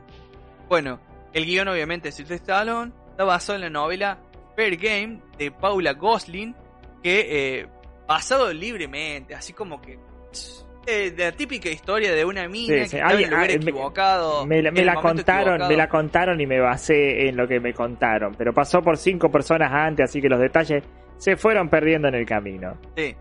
Bueno, la cuestión es que Silvestre Stallone dijo, hagamos que está basado en tu libro, yo te compro los derechos del libro, chupame, chupame las tetas, le dijo la mina. Eh, El libro lo hice yo, yo voy a llevar a cabo esta película y va a ser un exitazo. Y después salió la película, que fue una garcha, con Cindy Crawford y uno de los Baldwin, no el que mató, sino otro. Daniel, Daniel, no Alex, tal vez. Sí, uno de esos, uno de los Baldwin. Uno de los Baldwin, hay 50. Y, y bueno, la cuestión es que eh, Cobra se volvió una película de cool. ¿De qué va Cobra? Bueno, una mujer que estaba en el lugar equivocado, en el momento equivocado, presencia el asesinato de otra mujer a manos de un culto, digo, piragua, ahí un culto que venían a cambiar, sé, el mundo, no sé qué iban a cambiar, estaban re locos, andaban todos con unos cuchillos, unos martillos, que estaban re locos, y entonces la entran a perseguir, y ahí aparece el detective Marion Cobretti para, este, bueno, hacerse cargo de esta mina, decir yo te voy a defender, yo te voy a cuidar, no te va a pasar nada. Y nada, la mujer, la mujer cuestión, el personaje femenino, no es nada más y nada menos que Brigitte Nielsen. Brigitte Nielsen te la pone pero duro como una piedra. Aparece en películas como Un detective suelto en Hollywood 2, aparece en Rocky 4, que era la novia de Iván Drago, el Tom Lunger, el ruso, aparece en esta película, ya acá era la mujer de Sylvester Stallone, que, eh, bueno, eh, ¿cuánto tiempo estuvo Jen Neal con Sylvester Stallone? Tuvo del año 85 al año 87, fue como algo muy así, oh, muy desenfrenado. La verdad es que la mujer, yo puedo decirlo así, esto es algo jugado que te voy a tirar, Damián, era una ninfómana despojada, porque dicen que en, en la película Un detective suelto en Hollywood 2, eh, se agarró a Eddie Murphy, al director y a una asistente mujer que tenía ella y se enfiestó con los tres. O sea, cosas así, viste, como que la mina iba al, iba al hueso, a la, a la sin hueso en realidad. Iba, iba al hueso, no, esta iba al- a la sin hueso sin ningún tipo de tapujo. Y que durante la filmación de esta película, que ya era la novia de Sylvester Stallone, y Sylvester Stallone se le pasaba pegándole chulo en la cola, así vamos, eh, vamos, eh, era fiesta, fiesta, fiesta. Además, él era, era el guionista, era el director. Él tenía los humos, andaba con guardaespaldas, estaba como muy creído en esta película de Sylvester Stallone. A punto tal de que eh, lo ningunearon a- al muchacho este que, que hacía de villano, a Brian Thompson. Brian Thompson, ustedes lo recordarán en películas como Mortal Kombat 2 haciendo de Shao Kahn. y, un montón de hizo 80 mil millones de. De cameos en serie, de los expedientes secretos X hasta, no sé, Star Trek, boludo. eh. Ha, apareció en un montón de, de películas y series.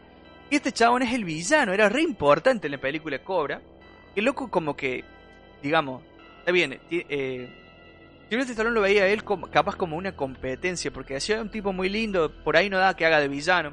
Para mí tiene la re cara de villano, boludo. Yo lo que me acuerdo de Cobra, la película Cobra, es el villano, boludo. Decís, cara de hijo de puta, loco de mierda, que anda con un cuchillo re loco que quiere matar a Y, la pero era, era un grandote cuadrado, viste, como... Claro. Silvestre Stallone lo veía medio como una competencia y le dijo, che, Silvestre, a ver, contame un poco por qué este chabón es así. Eh, Viste que crean como una storyboard así, los guionistas reales, digamos, dicen, bueno, este personaje es así porque ta, ta, ta. A veces no se llega a plasmar eso en pantalla, pero hay una storyboard, hay una historia, en realidad no es una storyboard, hay como una historia de cada personaje, por ejemplo. Este personaje es así por ta, ta, ta, ta. Este personaje es así por ta, ta, ta. Bueno, no había eso, no había esa, eh, eh, eh, esa, digamos, descripción de personaje y Sylvester Stallone dijo, es malo porque es malo, le dijo Stallone. Y chabón, bueno, voy a tener que pasarme en es malo porque es malo. Y la verdad que como que lo bardearon un poco el guaso, a punto tal de que Brian Thompson no fue el estreno de la película. No fue el estreno de la película Cobra. di- Directamente fueron todos menos él. Y tuvo que ver la película Cobra pagando la entrada en un cine. O sea, muy, muy mal, muy malo lo que hizo ahí Sylvester Stallone con Sí. Brian Mala, Thompson. mala la actitud. Sí, fea la actitud de Sylvester Stallone. Pero bueno, esta película por ahí Sylvester Stallone no le... La, la sa- la hizo, viste, como diciendo, "Ah, vamos a ver si funciona o no. Eh, vamos a ver qué sale, qué sé yo. ¿Fue, ¿Fue de las primeras con nombre animal que se mandó Stallone? Porque Ah, mira fue- que... Puede ser, porque después viene Halcón. después viene Halcón. Sí, un dato, dato anecdótico que, quiero tratar con respecto a la faceta de, director, de guionista, más que, bueno, sí, director también, es que el tipo, digamos, es muy autocrítico consigo mismo. Porque, por ejemplo, eh, bueno, en esta película como que no le tenía mucha fe, pero dijo, bueno, me parece que va a andar bien. Pero, por ejemplo, en lo que es eh, Rambo, en Rambo 1, él eh, ve el metraje final y dice, no, boludo, yo todas las partes que me toca hablar, dan ocote. Dan ocote mal. O, o, sac- o sacamos todas las partes en las que hablo yo, o, o esta película no sale nunca a la luz y, y la quemo así de una. Bueno, recortaron todas las partes que él hablaba y bueno, y salió Rambo que la rompe, casi ni habla Rambo en, la película. Y en este en esta ya es como que Silvestre Stallone dicen que estaba como los humos muy subidos, digamos. Y por ejemplo, fíjense, la, no solamente Brian Thompson hizo esto de no invitarlo, digamos, al estreno de la película, sino que en un momento, digamos, el, el villano en la película tiene como un, un diálogo con Cobra, digamos, y lo tuvo que ensayar y creo que hasta hacer solo con un asistente de director, porque el chabón ni se presentó esa parte, dijo, ahora boludo, hay un partido de básquet más importante que hacer esta película. Se ve un partido de básquet, boludo. El otro chabón tuvo que hacer solo la escena, así como que lo forraron mal, boludo, a Brian Thompson. Pero bueno, eh, son actitudes que, que yo creo que ya no las hace más el Stallone, pero hay como que estaba como muy subido de tono. Hay una entrevista que le hacen al ya viejo Brian Thompson y le dice, che, loco, ¿no sabes por qué, por qué, digamos, te hicieron así a un lado en el estreno, no fuiste al estreno? Y la verdad dice, no sé, no sé. Yo, también yo, Mario Sebastián Zaire, me la juego. Una cuestión de celo, una cuestión de la mujer. La mujer era alta trola, Bridget Nielsen. Y el chabón, Brian Thompson, era dentro de todo muy fachero en esa época. Y debe, debe venir por ese lado, debe venir por ese lado de decir, no, Mira, yo, yo te, yo te tiro la otra. Yo en ese momento Stallone estaba demasiado arriba en su fama. sí, O sea, demasiado arriba en su fama. Y tal vez sintió, este puede llegar a opacarme actoralmente hablando. Capaz que Brian Thompson tenía más dotes actorales que Stallone. Entonces consideró que mm, si lo dejo, si le doy demasiadas líneas, si le doy un trasfondo al personaje, el loco se va a desvivir por este papel y capaz que yo termino en un costadito de mi propia película. Y dijo, lo voy a forrear, lo voy a tratar como el culo. Así el loco siente, ¿me entendés? Como acá quién es el, el- el número uno. Como te dije, los uno con los uno. claro. Y para mí, para mí pasó también por eso. No, no descarto que tal vez hubo roces con la, con la, con la esposa, pero tal vez fue más por una cuestión de, de, de actor, de actor a actor. Y el hecho de que estamos hablando del 86. O sea, Stallone Sí. venía de éxito tras éxito. Ya estás metiendo Rocky, estás metiendo Rambo. Ahora te agarras y te metes una peli tuya, ¿me entendés? Como te meto Cobra porque quiero hacer una peli de acción de, de policía. Y estaba, era éxito tras éxito tras éxito. Yo, yo me la recreo también. Me subo al pony mal. Sí, sí. Eh, bueno, ahí. Ahí entonces. Eh, traspíe por ahí, pero no, la verdad la peli se vuelve de culto. Eh, Ryan Gosling, el actor que ustedes lo recordarán en películas como Drive y la otra, esa romántica que le gusta a todo el mundo, a mí la verdad me chupó un huevo. La, la, la. Eh, Ah, pero acuérdense La lo La mejor de Drive o de Blade Runner de 2049, si quieren. Sí. Ese actor es fanático mal de, de esta película de Cobra. En el personaje de Drive anda con los lentes y un palillo, como Marion Cobretti. Pero hay Sí, también, y también tiene, tiene la, la, la- la camperita, tiene una, una serpiente dibujada. Claro. Eh, bueno, la verdad que cuando yo vi Cobra de niño era como... Te veías todas las películas de Chuck Norris, todas las de Sylvester Stallone, todas las de Arnold Schwarzenegger. Y esta de Sylvester Stallone es la más oscura, la más... más hasta de terror te podría decir. Por este culto loco que andaban estos chabones, los, los locos de los cuchillos, que andaban matando y achurando gente. Y vos decías, loco, para esta película es como media salvaje. Y además Sylvester Stallone andaba los tiros, ahí ta ta ta ta, y que se cagaba tiro con los estos chabones. Y era como una película bastante. Bastante. no Digo gore, pero. Era, era más subida de tono incluso Sí. que Rambo, que había sido bastante violenta. Sí, sí, Pero Rambo había sido violenta, esta fue como más subidita de tono en el, en el tema que trataba. Toda esa cuestión del culto. La, la- la violencia era más presente, estaba mucho más presente. Andás cuchillando gente, ves sangre cada dos por tres, no era, ¿me entendés? Como tanto la cuestión de la guerra, sino que no, en el, en el medio de la calle, de una ciudad común y corriente. Esto no pasa en un bosquecito, no pasa en una nación extranjera, no pasa arriba de un ring. Esto es acá en el medio de la calle. Te puede pasar a vos, le puede pasar a cualquiera y bien violento. sí, de una. ¿Y ahora con qué vamos, Damián? ¿Con qué, ahora, a ¿qué dónde vamos? Ahora, ahora vamos con la, con la mejor peli de Sylvester Stallone. La mejor peli de Sylvester Stallone. Demolition Man, el Oh, demoledor. Demoledor. El Hemos demoledor. de esta peli en especial, pero vamos a hablar de nuevo. Uh, uh, ya de vuelta se le está, te, te está cortando otra vez. O te, per- te perdimos, así. Derecho, de lleno te, te- te- puedo decir que te perdimos. Pero bueno, mientras tanto, vamos con el demoledor porque está pasando el tráiler ahí de fondo. El demoledor, la historia de John Spartan. Estamos, ya estamos llegando ¿Estoy ahora, ahora? estamos ¿Me escucha? Ahora, sí, volviste, volviste. No sé por cuánto tiempo. O sea, te, te- te dura una hora y pico la internet y ya está. Tenés que elegir qué hora y pico te dura. Acá ya llegamos a los Sí. 90. No sé si ahora estoy bien, ¿estoy bien o Sí, no? estás. La calidad de la calidad de imagen se fue al, al piso, pero la- el audio sigue estando. Así que mientras tengamos audio está todo bien. Año John 1993. Phoenix John Spartan. Sí. 93, una peli de acción y ciencia ficción. Porque estamos hablando de una peli de ciencia ficción. No vamos a hablar del juez. Dejemos el juez de costado. Que el juez tiene los mismos protagonistas. Tiene a Robert Schneider y tiene a Sylvester Stallone. Esta peli tiene a Robert Schneider y Sylvester Stallone también. Pero vamos a dejar el juez de costado, pero nos vamos a concentrar en la mejor peli de ciencia ficción que hizo.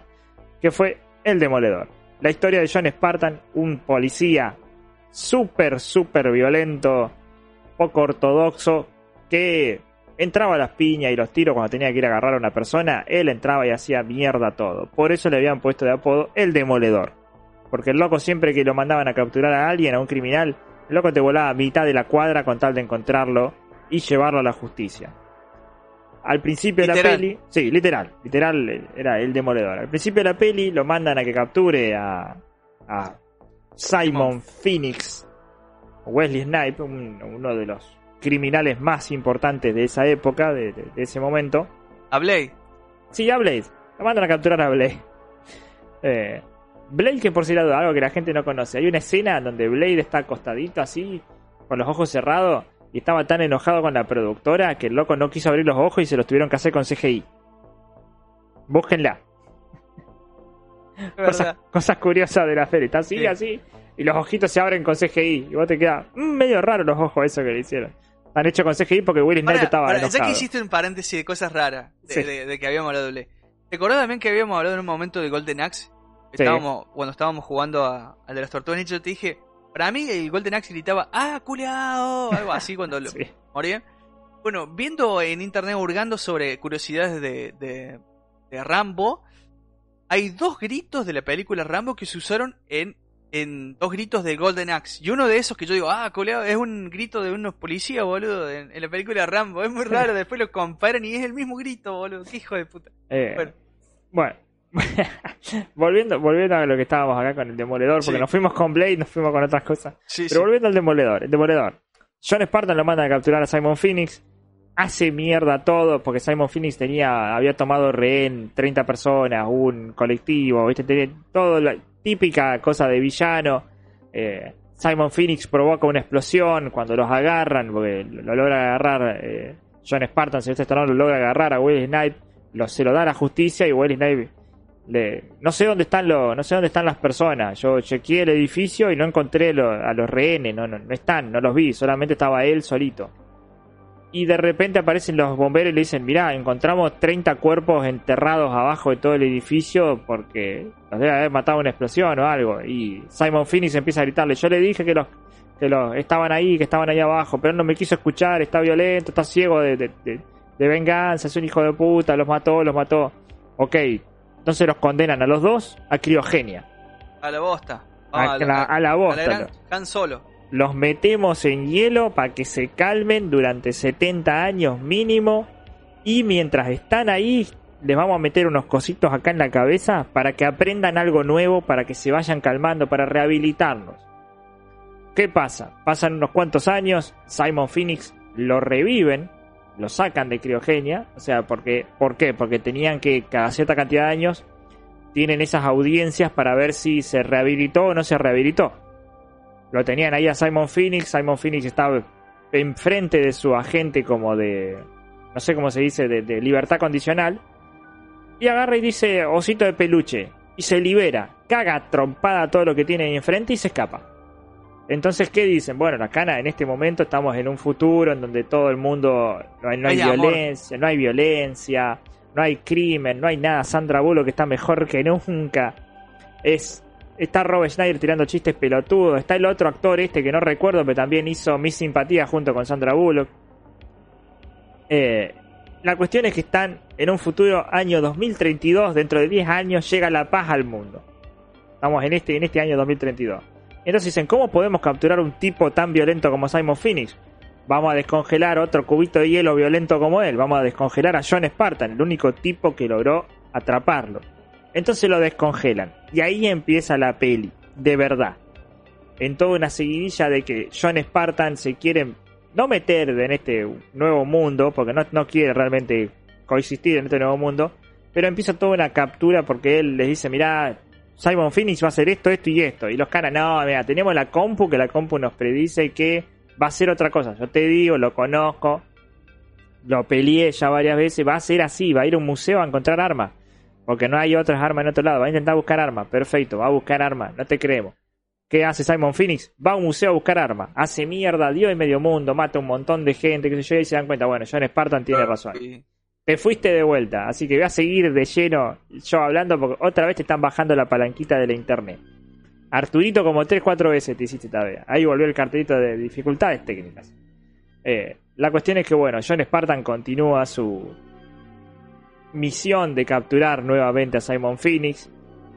Sí, eh, pedir al de- te está diciendo Tabotel que le pidas al del locutorio que te cargue media hora más. Eh, nos habíamos quedado que, bueno, eh, Simon Phoenix está dando vuelta, matando gente a diestra y siniestra, pero tiene en la cabeza metida como. Le suena un nombre, le suena un nombre de una persona y que tiene que matar a esa persona, tiene que matar a esa persona. Y esa persona es el líder de como una resistencia que está por debajo de la tierra, en las alcantarillas, gente que no encaja en este mundo. El. Metrópolis de Topolandia. Es más o menos, eran Topolandia porque vivían todo por debajo y estaban todos sucios. Eran todos así, viste, como. Eran pobres. Entonces Sí. fueron como descartados de la sociedad. Y lo tenía, y Simon Phoenix tiene en la cabeza que lo tiene que matar, lo tiene que matar, lo tiene que matar. Mientras tanto, John Spartan lo sigue cazando a Simon Phoenix. Simon Phoenix se cruza en un momento con el, el líder, con. No me acuerdo en este momento el nombre. Cocaine, Cocot, no me acuerdo cómo Joraca se, se llamaba. Eh, la cuestión es que se cruza con este, con este tipo que era como el líder de la ciudad, Raymond Cocteau.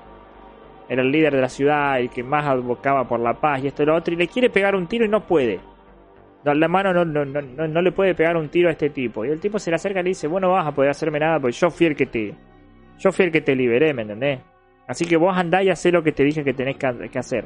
Andá y matame a este tipo, el líder de la resistencia, así podemos limpiar finalmente el mundo de esta mugre.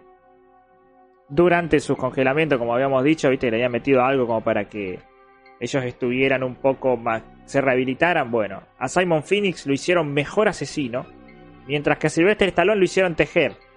No, no, no, no solamente no- mejor, es, es- es hábil Mirá. con las computadoras. hacker. Con todo, por eso lo convirtieron en un mejor asesino. Le dieron habilidades tecnológicas, le dieron habilidades como informática, le dieron todo, todo, todo para que fuera mejor asesino. Mientras que a Sylvester Stallone le enseñaron a, a tejer. Eso ya vendría a jugar un poquito más adelante. Simon Finn dice, bueno, ok, perfecto, vamos a intentar a- a hacer cagar a este tipo. Ok, pero necesito ayuda. Así que descongelame gente. Que necesito una pandillita para hacer quilombo en serio. Vamos a hacer quilombo en serio. Y John Spartan sigue tratando de convencer a los policías. Vamos a hay que ponerse serio, que cagarlo a tiro a todo. Vamos a déjenmelo hacerlo mierda. Vamos, vamos a buscar este tipo de la resistencia. Lo encuentran este tipo de la resistencia. Resulta que el problema era que, bueno, no estaban de acuerdo con que les metan el chipcito para rastrearlo. Era todo un medio, un régimen un poco fascista que controlaba esta paz hecha por este tipo, Raymond Cocteau. La cuestión es que, bueno, se agarran a los tiros. Tiro Lido Colla Golda. Cocteau, ¿qué pasa? Le libera toda esta pandilla a Simon Phoenix. Simon Phoenix lo intenta matar de vuelta, se da cuenta que no puede otra vez. Entonces le pide a un compañero, matalo vos. Lo hacen cagar a este tipo. Y ya Simon Phoenix está completamente libre. Ahora no tiene nadie que lo vigile, nadie que nada. Entonces empieza a hacer lo que él sabía hacer. Vamos a hacer mierda todo. Voy a hacer mierda el sistema penitenciario completo. Vamos a liberar cada vez más gente, cada vez más ladrones, cada vez más asesinos. Y se viene esa pelea final en donde se enfrentan de vuelta John Spartan contra Simon Phoenix, haciendo bosta otra vez todo. Salen tiros para todos lados. La peli es genial. Por donde vos la mires, es una muy buena peli de ciencia ficción. Porque, bueno, año 2032, un montón de tecnología, paz, amor, eh, un estado medio fascista, pero todo estaba bien. Tiene acción a rolete, porque Will Snipe está en su mejor momento. Stallone también todavía está jovencito, lo suficientemente jovencito para creerte que corre y que puede pegar. Sandra Bullock, hermosa, ya se lo dijo. Un hermoso papel que le dieron también a ella. Fanática de las cosas de los noventas en la peli. Y de Jackie Chan y todas las películas. Aparecen un montón de póster. Aparece la. Nombran la biblioteca presidencial Arnold Schwarzenegger. Ojo. Que no la veamos en el futuro. Pero una muy muy buena peli. Y un otro personaje icónico. No al punto de Rocky y Rambo por su nombre. Pero John Spartan. Otro John de, hecho por, por Sylvester. A, a mí me quedó más el, el Simon Phoenix. No, de- sí, Simon, Simon Phoenix por su Se roba Simon la dice. Sí. Snipes se roba la peli. Y tenemos, Simon dice. obviamente, una cosa que quedó icónica y de culto que hizo esa película fue los tres caracolitos en el baño. Sí, las tres conchas. Que las tres cochas, que hasta ahora, hasta el día de hoy nadie sabe cómo carajo se ¿Para qué usan ni para qué sirven. No, nada. Pero esa película nos la dejó como ahí picando. ¿Me entendés? Como simplemente eh, eh, existen. Y es algo que pasó en, el, en, en la historia del cine y nadie las entendió todavía. Pero Demolition bueno Man, el demoledor. Sí. Una tremenda película. Tremenda, tremenda película de acción de Sylvester de los 90. Principio de los 90, no, año 93. Pero nombrar así para ir terminando ya. Tenés eh, otra saga que hizo Stallone que es The, Expendable. Sí. eh, Bastante más nueva, junto a varios de sus amigos y nuevas promesas o... No, no nuevas, promesas intermedias de la acción. Porque ya están bastante viejitos todos. Jason Statham, quiere decir usted. Sí, Jason Statham, porque Jet Li, obviamente, Jet Li es un tipo grande, aunque no lo parezca, es un tipo bastante grande y ya viene actuando de chiquito. Dolph Landry, un tipo grande, que actuó también. mm, Edades similares. Arnold aparece, aparece Bruce Willis, Chuck aparece Norris, Chuck Norris, Jean-Claude Van Damme, que quiere volver como su gemelo malvado en algún momento. Quiere que lo hagan volver como su gemelo malvado. El pelotudo de Liam Hemsworth, que aparece dos minutos en una peli. De, Pero- de- de Expendable creo que hay tres y, va- y van a hacer la cuatro. O Sí, hay dos y van a hacer la tres. de Expendables hay tres. La primera, el villano el villano principal había sido... Tom Langer en una parte. Sí, Dolph Lundgren en una parte, pero era otro el villano. En la segunda es Van Damme. En la tercera es Mel Gibson. En la tercera es Mel Gibson el villano principal. Están Eh, buenas, están buenas, son pelis Sí, de sí, acción están pelotuda. buenas, son pelis de acción pelota. Tiene la imagen más gay del mundo que es Mickey Rourke tatuándolo arriba de una moto a, a Stallone, una, una escena tremendamente gay entre dos tipos que tienen más botox entre ellos dos que el universo con, entero. Pero bueno, la peli, la peli- esas pelis están, están buenas para ver acción. Y Terry Cruz se la, re- es tremendo actor también de acción a pesar de que se dedica más a la comedia que a otra cosa. Tiene videojuego también. En la película Demolition Man está muy bueno. Ya para la era de los 16 bits salió para Sega y Super Nintendo, si no me equivoco. Eh, bueno, todas las pelis que nombró tienen videojuego. The Expendables eh, también tiene videojuego. Y bueno, otra película así que haya sido que te haya quedado en la retina, la verdad, hasta el estreno de la nueva adaptación del cómic de Jude Reed, la película Sí. después, digamos, era estaba buena. Qué Era- bueno, la, la nombramos. El, problema más grande que tuvo esa película fue esa inclusión bizarra de personajes cómicos dando vuelta. Sí, no, todo el Schneider tiempo. como cómico, como me... te- te- te rompe todo. Y el hecho de que, como era Stallone y como era el nombre que vendía la película, había que mostrarlo todo el tiempo. Iba completamente en contra de lo que era el personaje en Claro, sí o sea, del digamos, juez. mostrarlo quiere decir andar, que ande sin el casco. todo el tiempo se sacaba el casco. Y también, bueno, toda la cuestión de que era una peli muy noventosa. el juez tenía muchos de los clichés de los 90 de el hermano malvado, los robotitos, el sistema opresor, la comedia forzada, porque había que tener un, un personaje que saque el tono cuando se volvía un poco dramático y se volvía molesto. Entonces, como tiene muchos de esos problemas. Pero de vuelta, son pelis para mirar un sábado a la tarde que vos decís no tengo más nada para mirar. Agarro, me hago pochoclo y miro el juez. Sí, de una. Eh, a ver, re- repasando su carrera cinematográfica, después tuvo una película en la que trabajó junto a Robert De Niro, eh, en Tierra de Policías. En la policía, sí, tenemos, tenemos una que es también, tuvo su videojuego, fue muy icónica, que fue Cliffhanger. ¡Oh! Cliffhanger, tenemos Cliffhanger, que es la peli donde él hace de, de un rescatista de montaña Sí. y donde está un muy, pero muy buen villano hecho por John Lithgow. Tremendo, tremendo villano el de John Sí. Lithgow. Eh, Buscó buenos villanos, la verdad. sí, sí, siempre, siempre ha tenido buenos, Buenos antagonistas. Bueno, buenos antagonistas, exacto. Eh, Eh, después la otra de la que ibas a hablar, la Daylight, Infierno en el In- túnel. Infierno en el túnel, en donde está un Vigo Mortensen que se muere por pillo. Sí. Ya les tiro spoiler, Vigo Mortensen Era en La Palma. otro- un rescatista copado, así, Era, no, no era un rescatista. Él era un. eh, tenía una tienda de, de- de venta de artículos de deportes y era como Sí. re deportista. Y el loco tenía como un montón de equipamiento para escalar y cosas así. y Era como. Era el langa. Porque El ese- cuando queda encerrado ahí en el túnel, el loco quiere salir por un Sí. lugar que le dice, si le dice, mira que es complicado, se te puede caer todo. No, yo lo tengo re claro y se le cae todo y se caga muriendo. Sí, sí. La, la cuestión era como. Él. Mira, otra hace- película, hace- otra hace- película grosa. Era, era lindo en ese momento Sí. Vigo Mortensen. Sin barbita, estaba joven. Entonces podía tener como el, el pintón, el medio así. Y la, la come. No quiero dejar de nombrar, además de Riesgo Total y en el túnel, la película Halcón también de los Sí, 80, del año Halcón tenemos. 87, en la cual Silvestre Stallone compite en pulseadas.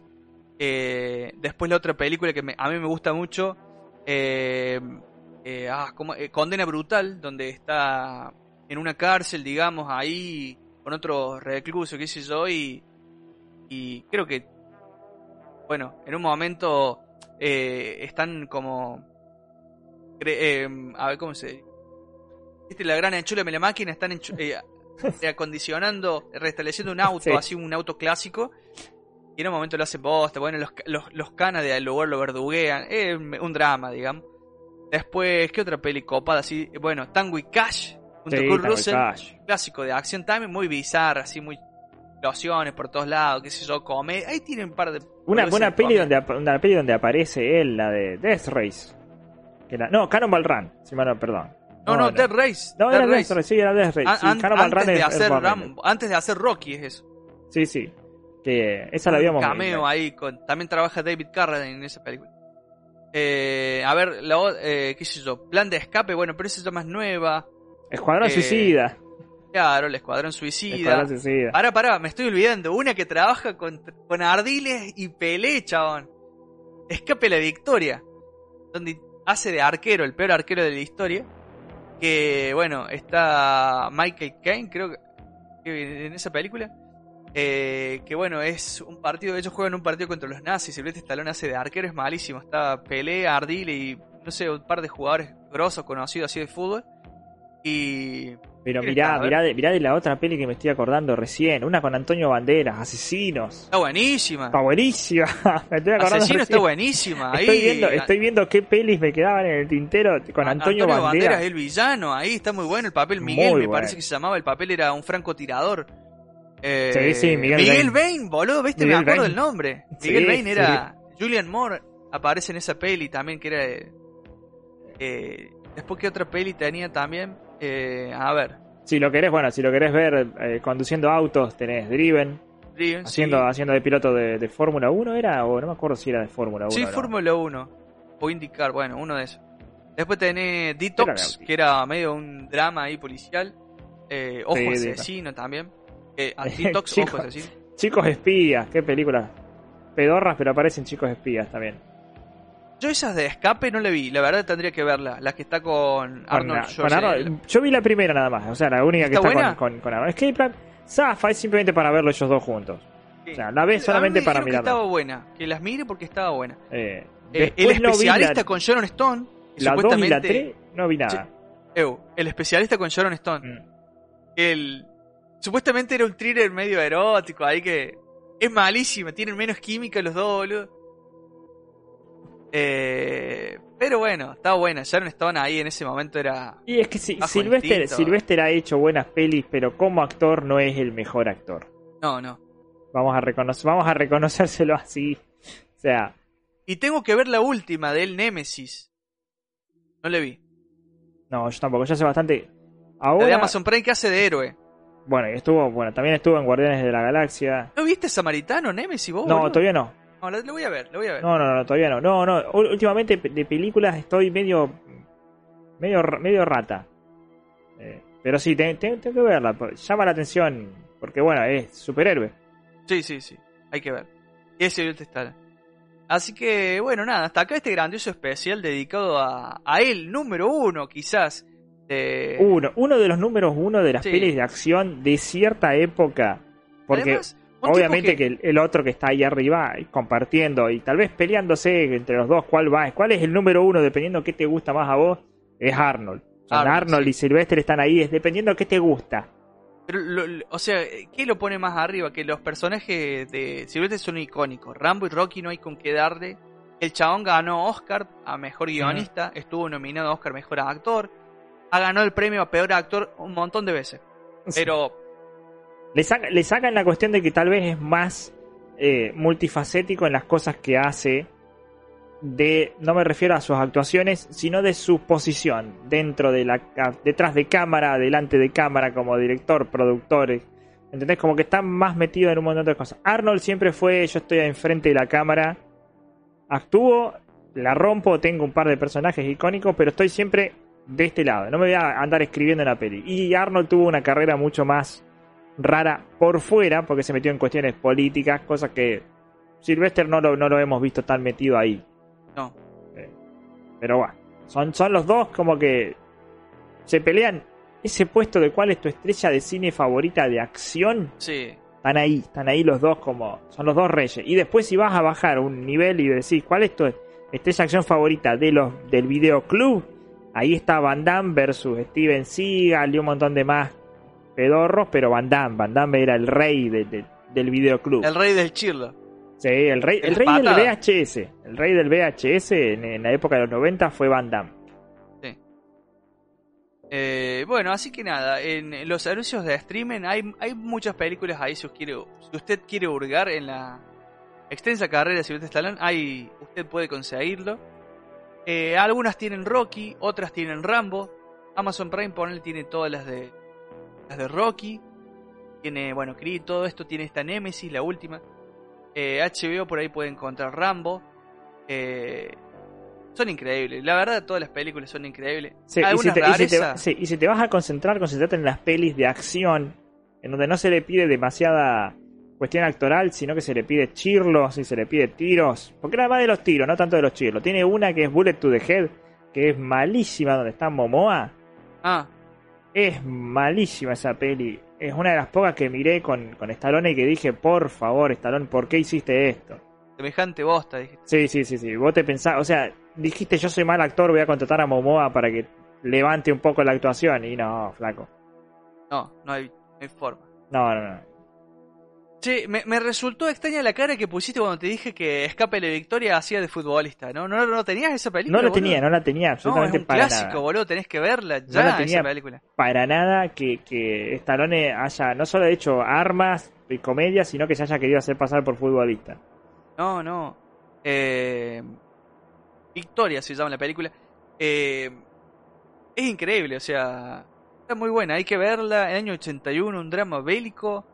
Eh, está Sir Michael Caine, Sylvester Stallone, eh, Pelea, Ardiles, Bobby Moore, eh, Paul Van Hist, qué sé yo, no sé, boludo.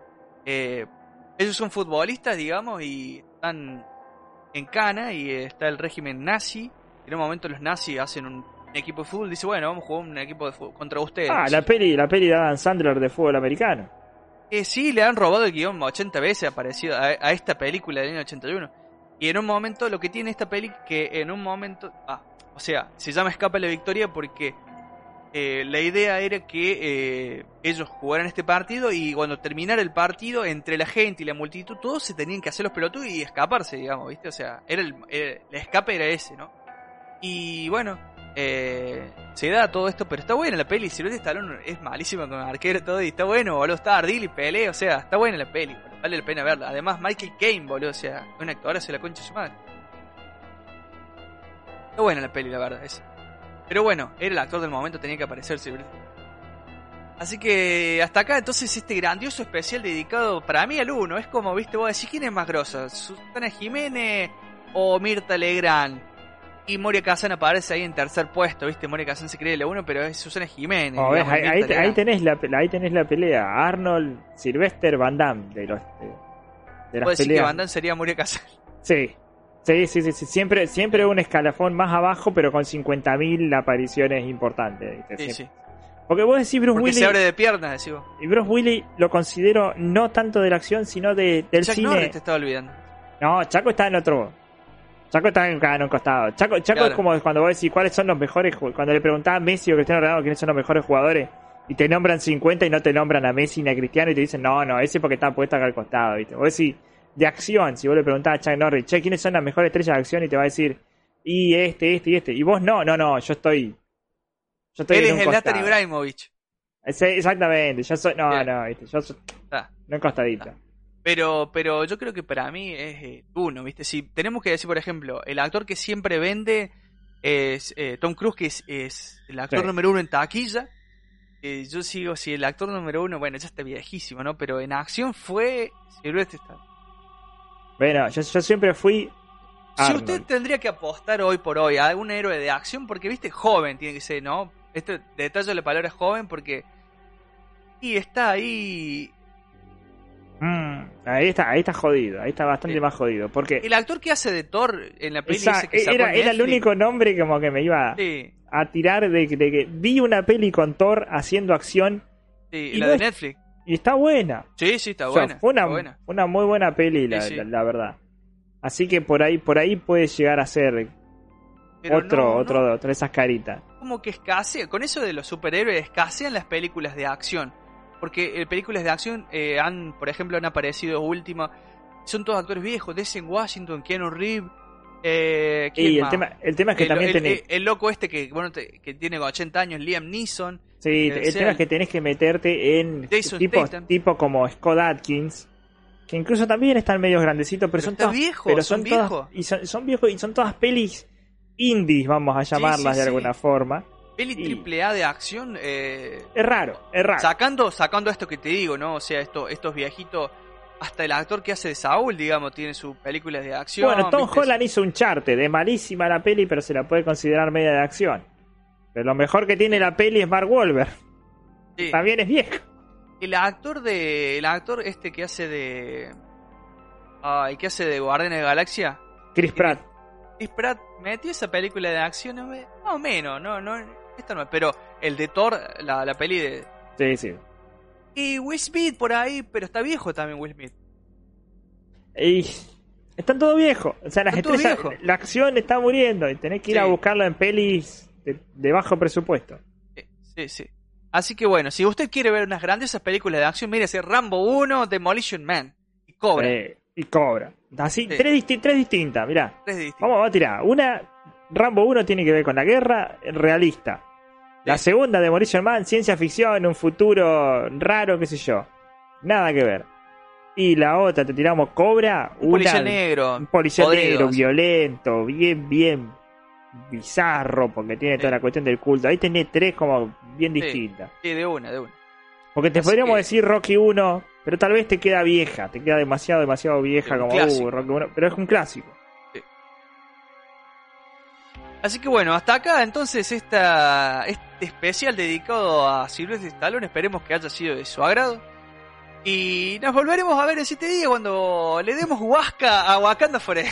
Sí, sí, sí, se viene, se viene Wakanda Forever, estamos así, Sí. estamos así. Me parece que vamos ahí, si, si llega a salir algo relativamente bien, vamos a hacer un programa que va a durar 5 minutos, eh, y vamos a ponerle finalizar transmisión. Pero me parece que Bueno, me parece que vamos a tener material para rato. Dale. Así que bueno, hasta acá entonces esto ha sido Condensador de Flujo de un podcast. Del carajo.